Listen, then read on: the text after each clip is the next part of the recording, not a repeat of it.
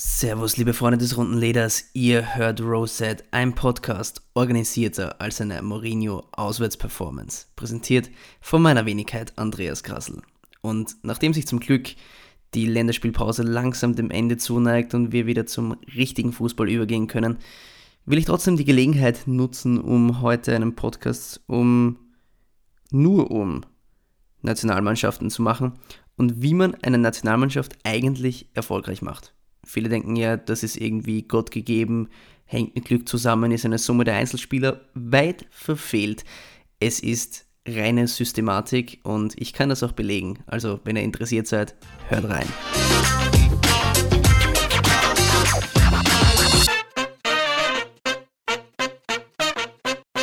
Und wenn ihr dem Podcast ganz viel helfen wollt, dann springt ihr jetzt zu iTunes. Ja, Rosette ist jetzt bei iTunes für alle Apple-User und ich denke, das sind die meisten von euch, erhältlich. Und gebt dem Podcast 5 Sterne bei der Bewertung, ähm, abonniert ihn und ihr bekommt jedes Mal eine Notification, wenn der neue rauskommt. Bei iTunes könnt ihr die Dinge einfach hören, neben dem WhatsApp schreiben, neben dem Twittern, neben dem Facebooken, neben dem weiß Gott, was ihr alles noch auf eurem Handy tut.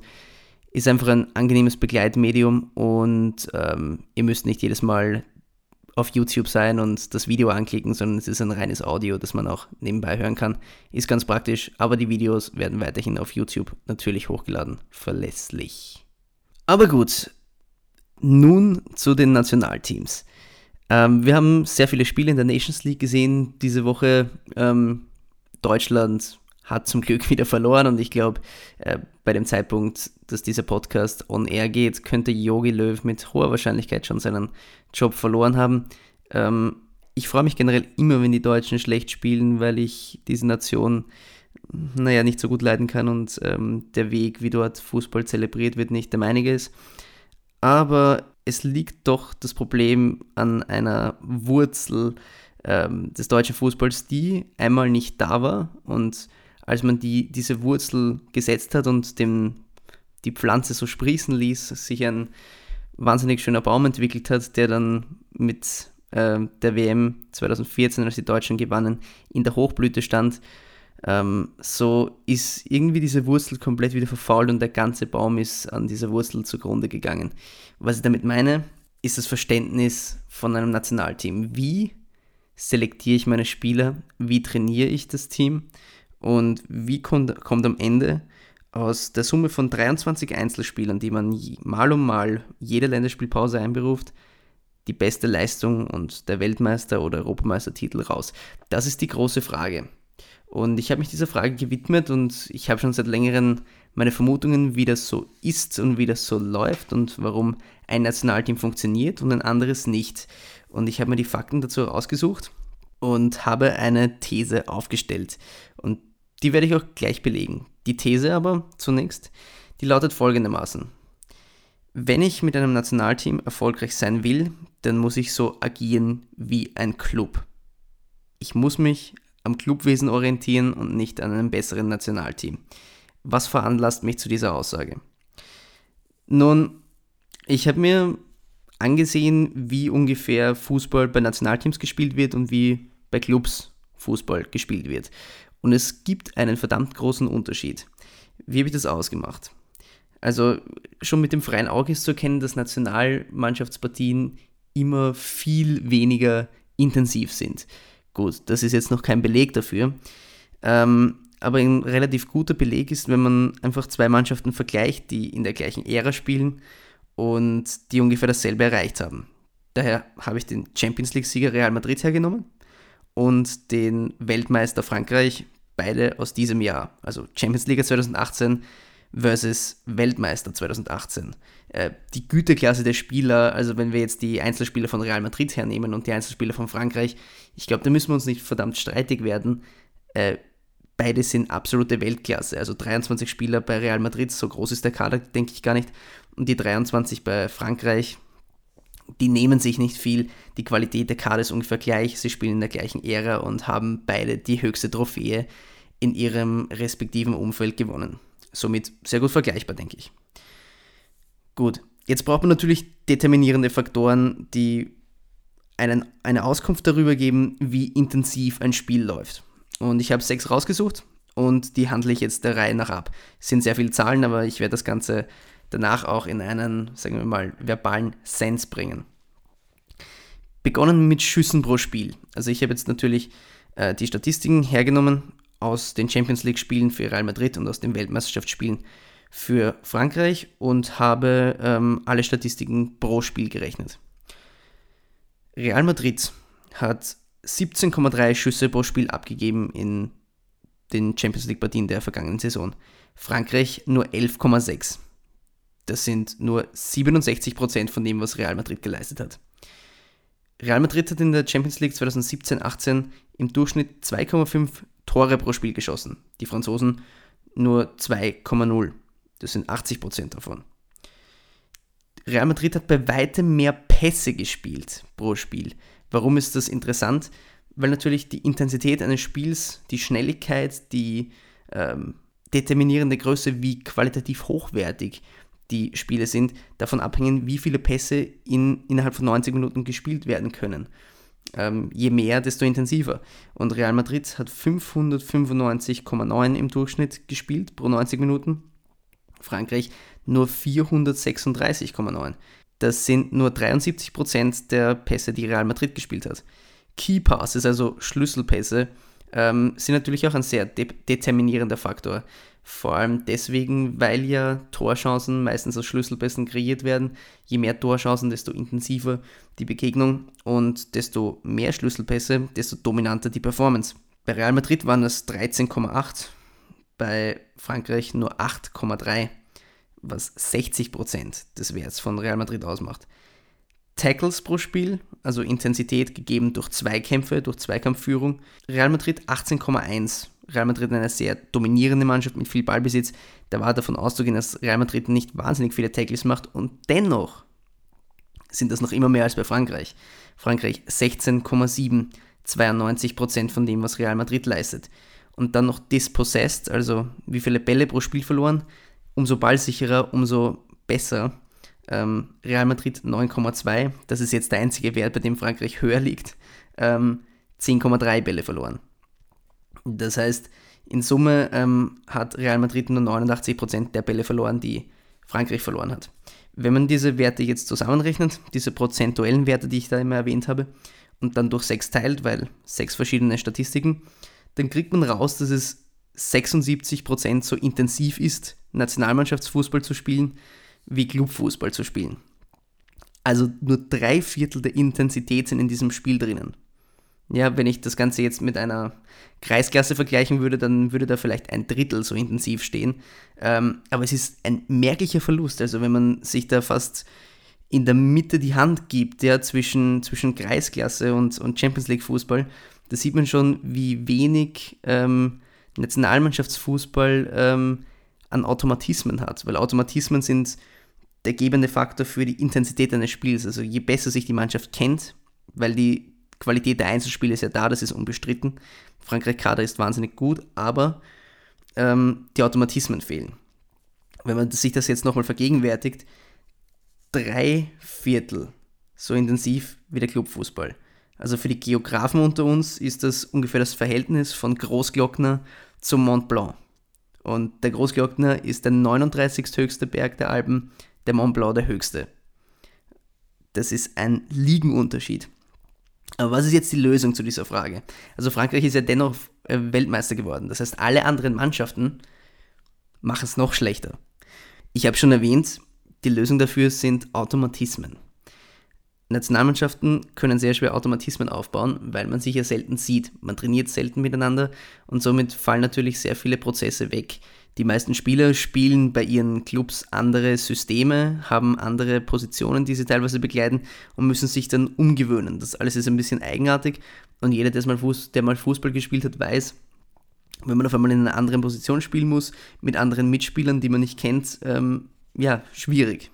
Daher muss man sich natürlich überlegen, okay, wie schaffe ich als Nationalmannschaft so zu werden wie ein Club? Das ist die Aufgabe. Ich muss als Nationalmannschaft ein Club werden. Und da beginnt das erste Thema. Wie selektiere ich mein Team?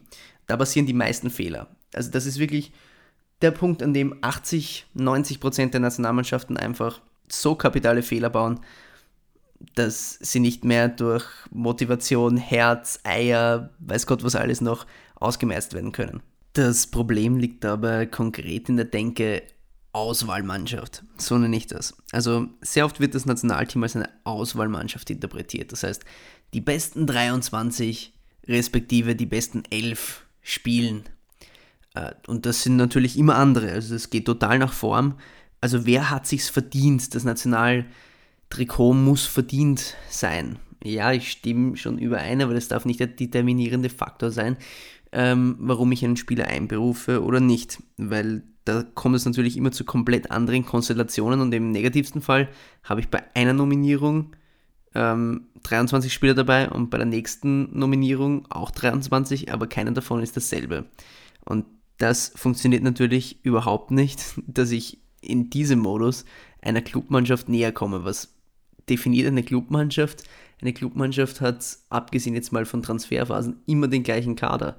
Und Spieler haben eine durchschnittliche Verweildauer von drei, vier Jahren bei einem Club. Ja? Und die trainieren jede Woche zehnmal, teilweise zweimal täglich. Äh, das ergibt natürlich ein komplett anderes Ergebnis am Ende des Tages. Äh, das heißt, ich muss so viel wie möglich mit demselben Kader oder zumindest ähnlichen Kader wie möglich trainieren. Das ergibt ähm, Effekte wie bei einem Club. Natürlich gibt es aber auch ähm, Pros auf der Seite eines Auswahlmodells. Eines sei genannt, also natürlich formstarke Spieler, die ihre Form auch in einem Nationalteam äh, transformieren können, ähm, die sollten natürlich dabei sein. Das heißt, es muss immer eine Tür auch offen sein. Es gibt ja notwendigerweise 23 Spots in so einer Mannschaft. Ähm, wenn man da drei für Spieler oder fünf für Spieler reserviert, die sich ganz einfach aufgrund ihrer Leistungen beim Club verdient haben, obwohl sie davor nicht regulär beim Nationalteam sind, dann ist das durchaus eine gute Variante. Und um ein Beispiel der jetzigen Nationalmannschaften, der jetzigen Nations League äh, Phase ähm, zu nennen, das wäre Paco Alcácer. Also man muss sich mal vergegenwärtigen, dieser Typ war zweiter Stürmer bei Barcelona, kaum Einsätze bekommen, geht auf Leihbasis zu Borussia Dortmund und ballert dort aber sowas von alles weg. Und der Typ funktioniert einfach verdammt gut von der Bank weg.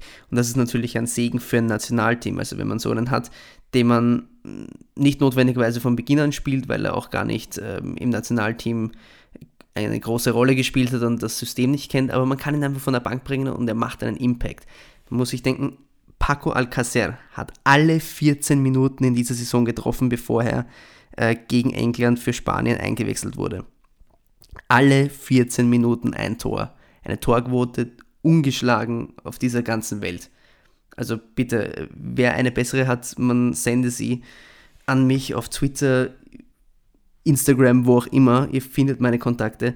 Ähm, Paco Alcacer ist der effektivste Stürmer aller Zeiten, womöglich. Ähm, natürlich auf eine kurze Zeitperiode gerechnet, aber kommt aufs Feld gegen England und macht mit seinem ersten Ballkontakt, ich denke 90 Sekunden oder so nach seiner Einwechslung, sein Tor per Kopf. Also Wahnsinn. Das ist natürlich eine gute Variante, wie ein Auswahlsystem funktioniert, aber es ist eher die Ausnahme als die Regel, weil die Devise gilt, ein eingespieltes Team schlägt individuelle Klasse. Ähm, ich kann mir durchaus sparen, einen individuell guten Spieler mitzunehmen, wenn ich elf habe, die wissen, wie man zusammenspielt und wie ihr System funktioniert. Aber wie gesagt, individuelle Form muss die Möglichkeit haben, in das Nationalteam zu kommen, sonst beraubt man sich ja auch der eigenen Legitimität. Also man stelle sich vor, ein Paco Alcacer mit einer Torquote von 14 Minuten pro Tor wird nicht in die spanische Nationalmannschaft, in die La Roja einberufen. Also der Medienaufschrei wäre so unglaublich groß, dass der Trainer wahrscheinlich äh, in ernsthafte Bedrängnis geraten würde. Aber dennoch ähm, man darf natürlich auch aufgrund von der psychologischen Komponente nicht so schmissig mit der Verteilung von Nationalmannschaftstrikots umgehen. Denn eines ist schon klar, ähm, bei allem Respekt und bei aller Ehre, die ein Nationalteam so mit sich bringen sollte, es ist verdammt wichtig, dass es eben eine Ehre, eine Anerkennung ist, bei einem Nationalteam zu spielen. Das heißt, wenn man jedes Mal für einen Spieler, der zwei, drei gute Leistungen gezeigt hat, ein, ihm ein Nationalmannschaftstrikot zuwirft und sagt, Spiel für unsere Nation, dann haben so viele Spieler äh, ein Cap geearnt, wie man auf Englisch sagt, dass das mehr oder weniger bedeutungslos wird. Zu dem soll es nicht kommen. Und für mich das beste Beispiel, und das ist kein Fußballbeispiel, also verzeiht mir, aber für alle Rugby-Fans unter euch und äh, alle, die es noch werden wollen, die All Blacks sind das ähm, beste und traditionellste und stärkste seit Jahren Rugby-Team auf dieser Welt. Die All Blacks, das Nationalteam äh, von Neuseeland. Neuseeland im Verhältnis zu anderen Rugby-Nationen, Australien, Südafrika, England eine verdammt kleine Nation mit wenig Einwohnern, aber dennoch Welten besser als die anderen. Und was machen die richtig? Oder wie machen die das? Wie vergeben die ihre Plätze im Team? Man erbt mehr oder weniger das Trikot von seinem Vorgänger. Also es gibt ähm, eine gewisse Anzahl an Trikotnummern. Bitte, ich weiß nicht, wie viele Rugby-Spieler in einem Kader sind. Das weiß ich jetzt nicht. Aber es gibt die Nummern 1 bis 25, schätze ich jetzt mal. Ich stelle diese Hypothese auf, es sind 1 bis 25. Und wenn man einberufen wird, dann bekommt man eine gewisse Nummer zugeordnet. Und diese Nummer bekommt man von dem Träger dieser Nummer, der diese Nummer vor dir getragen hat, Hand in Hand übergeben. Es ist also eine Ehre, eine Ära für einen Spieler geht zu Ende und ein neuer übernimmt. So, das heißt, ich übernehme dieses Trikot und behalte es in der Regel für die nächsten zehn Jahre. Das ist aber kein Polster, weil die liegen ja nicht auf der faulen Haut, sondern sind das erfolgreichste Rugby-Team der Welt. Also es ist ein, eine Familie, es ist ein Ansporn, es ist ein großer Respekt. Natürlich will jeder für dieses Team spielen, aber ich habe den Respekt vor meiner Nation, vor diesem Trikot, vor diesem Badge, den ich auf der Brust habe, dass ich mein Trikot dem nächsten mit einem Handschlag übergebe und der übernimmt das weiter. Und es ist einfach eine Ehre, dieses Trikot in die Hand gedrückt zu bekommen. Und wenngleich das äh, mit sehr viel Pathos verbunden ist, muss man schon sagen, das ist doch der Idealzustand. Also so sollte es bei jeder Nationalmannschaft ablaufen, meiner Meinung nach. Zumindest sollte es dahingehend Schritte geben, ähm, das Nationalteam wieder zu etwas mehr Ruhm zu erheben. Denn eines ist schon klar, auch ich schimpfe darüber, dass Nationalteampausen mich nicht wirklich interessieren und dass ich viel lieber Clubfußball stattdessen sehen würde. Und ja, ich denke, es ist ein bisschen überfettet, dass wir jetzt dreimal hintereinander im Abstand von vier Wochen ähm, Nationalspiele sehen. Das ist nicht wirklich notwendig. Und wenn dann, dann macht man das geblockter und wir machen drei Wochen mit fünf Spielen oder so. Das wäre meiner Meinung nach viel sinnvoller. Aber ich will nicht über den Modus streiten, sondern eher ähm, dahingehend mich äußern, dass ich sage, wir müssen dem Nationalteam wieder deswegen zu Ruhm verhelfen, weil er eine sehr originale Form des Sports ist. Man kann sich keine Spieler kaufen, die Verbände sind keine Millionenunternehmen und ähm, die Spieler werden nicht mit Hunderttausenden ähm, Euros, Pfunds oder Dollars vergolten, wenn sie für ein Nationalteam spielen. Da geht es wirklich noch um die Ehre und um den Stolz. Und daher müssen wir das eigentlich viel höher halten in unserer Evaluation von dem, was Nationalteam Fußball ist. Aber in diesem Rahmen und äh, in dieser Arbeit, den Nationalteam Fußball wieder nach oben zu heben, gibt es Nationen, die das gut machen, die das System verfolgen, dass man eben kein Auswahlsystem, sondern ein Clubsystem verfolgt und andere, die machen es schlecht. Und ähm, gegeben dieser Tatsache, die ich vorher aufgestellt habe, dass einfach Clubfußball besser als Nationalteamfußball ist, äh, sind natürlich diese Nationen noch unterschiedlich erfolgreich. Um jetzt zwei Beispiele zu nennen. Ein Team, das es komplett richtig macht, wäre England. Und die Steigerung der Three Lions, die kann ich gleich herunterbrechen und warum die passiert. Ähm, ein Team, das es überhaupt nicht macht, ist zum Beispiel Italien. Und die waren bei der letzten WM ja gar nicht mal dabei. Ähm, auch aufgrund dessen, dass die Nominierung von Spielern dort eben überhaupt nicht hinhaut und das Team keinen Chor, kein Herz hat. Denn das Ganze geht ja Hand in Hand. Also man darf jetzt nicht vergessen, ähm, wie in England das Ganze abläuft. England hat einen Nationaltrainer, dem der Rücken gestärkt wurde vom eigenen Verband mit einem langjährigen Vertrag, Gary Southgate. Und Gary Southgate macht im Prinzip das, was Deutschland vor ein paar Jahren gemacht hat. Und was meine ich damit? Man hat sich in England, im Mittelengland, mit dem St. George's Park ein Leistungszentrum aufgebaut nach dem Prinzip von Clairefontaine in Frankreich, wo sich alle Nationalteams, wenn sie zusammenkommen, treffen. Also U17 bis zum A-Seniorenteam sind alle dabei. Jeder wohnt in diesem Hotel, in diesem Hilton und St. George's Park und trainiert dort. Und äh, wenn Gary Southgate sagt, ja, ich möchte mir den U20-Spieler mal anschauen, der wirkt ganz interessant, der wirkt ganz gut, dann kommt der einfach von Platz A auf Platz B rüber und trainiert mit der A-Mannschaft. Und so kreiert man diesen Club-Charakter.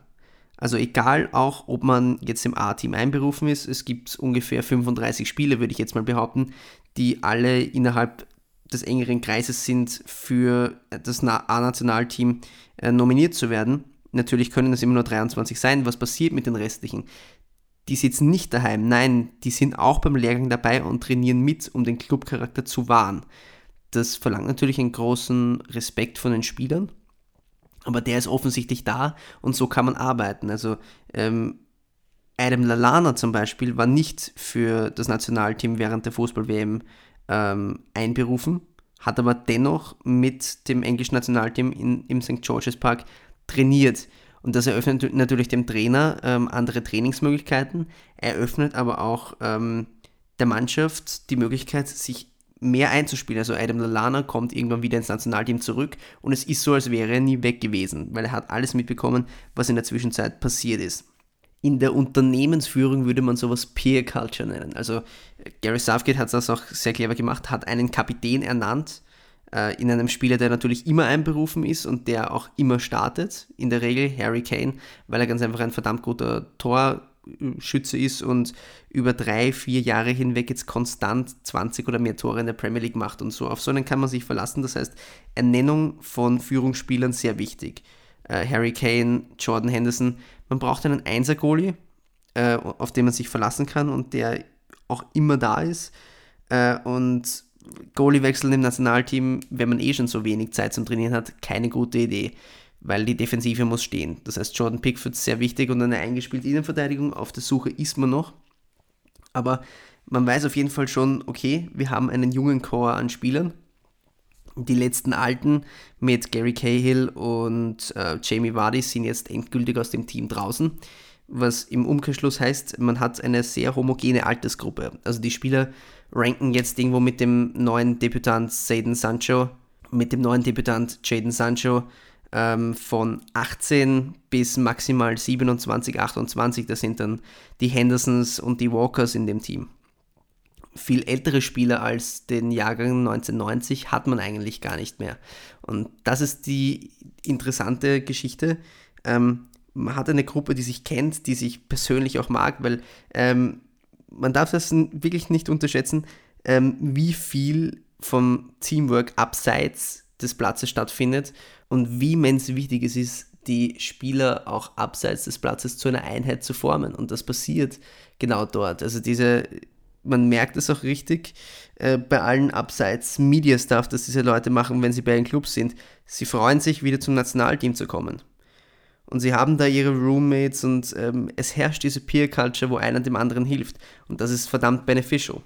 Das ist ein Prime-Beispiel dafür, wie man es richtig macht und wie man im Endeffekt natürlich ähm, vor allem auch taktisch die Mannschaft auf eine Linie bringt. Denn äh, was bei einem Club im Gegensatz zu einer Nationalmannschaft sehr oft herrscht, ist der Umstand, dass ähm, ein taktisches System, zum Beispiel bei Pep Guardiola, bis in die Verderbung ähm, praktiziert werden kann, also im Training, jeden einzelnen Schritt, jede einzelne Bewegung, jede einzelne Reaktion auf eine Aktion, Aktion auf Reaktion äh, durchgeprobt werden kann. Das ist beim Nationalteam natürlich mit der beschränkten Zeit nicht möglich.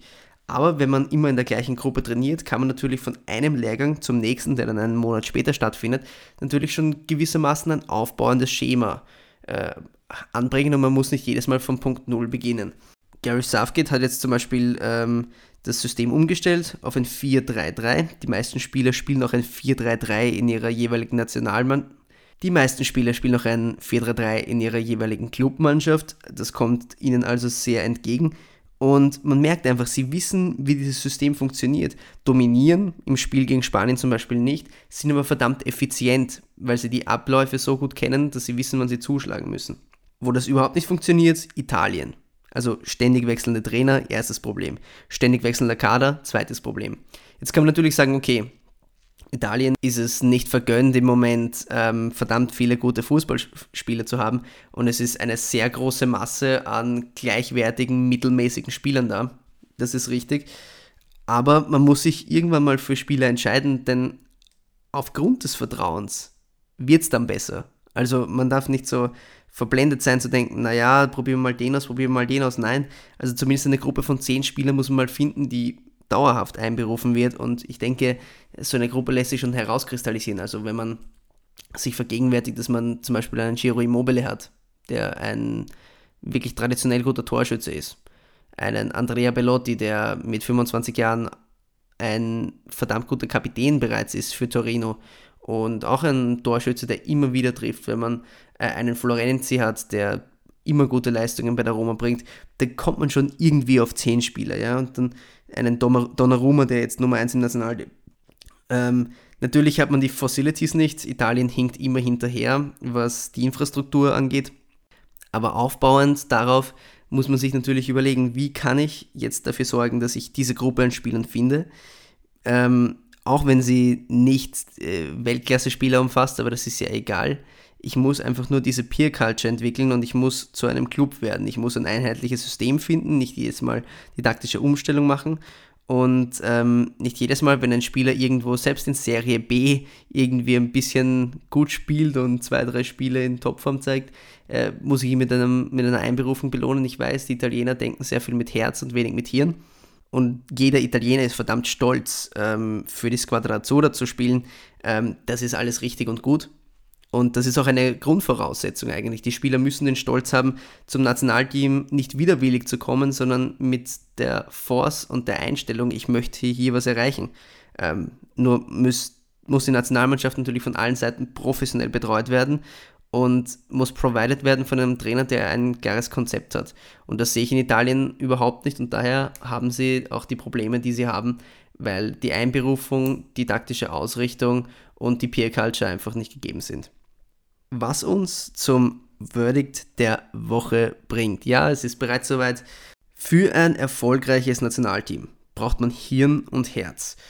Und ähm, wer über das Jahr gerechnet nicht einmal zwei Monate miteinander verbringt, um zu arbeiten ähm, und die Zeit dann auch noch in Fragmenten aufgeteilt über das Jahr verstreut bekommt, ähm, der muss sie effizient nutzen. Und dazu braucht es 23 Spieler, die wollen und einen Trainer mit einer klaren Vision, der weiß, wo es hingeht.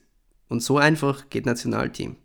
Das war die sechste Folge von Rosettes. Danke fürs Zuhören. Ähm, reinhören bei iTunes, Folgen, 5 Sterne abgeben. Und wenn ihr das gemacht habt, dann hören wir uns nächste Woche wieder. Ciao und immer am Ball bleiben.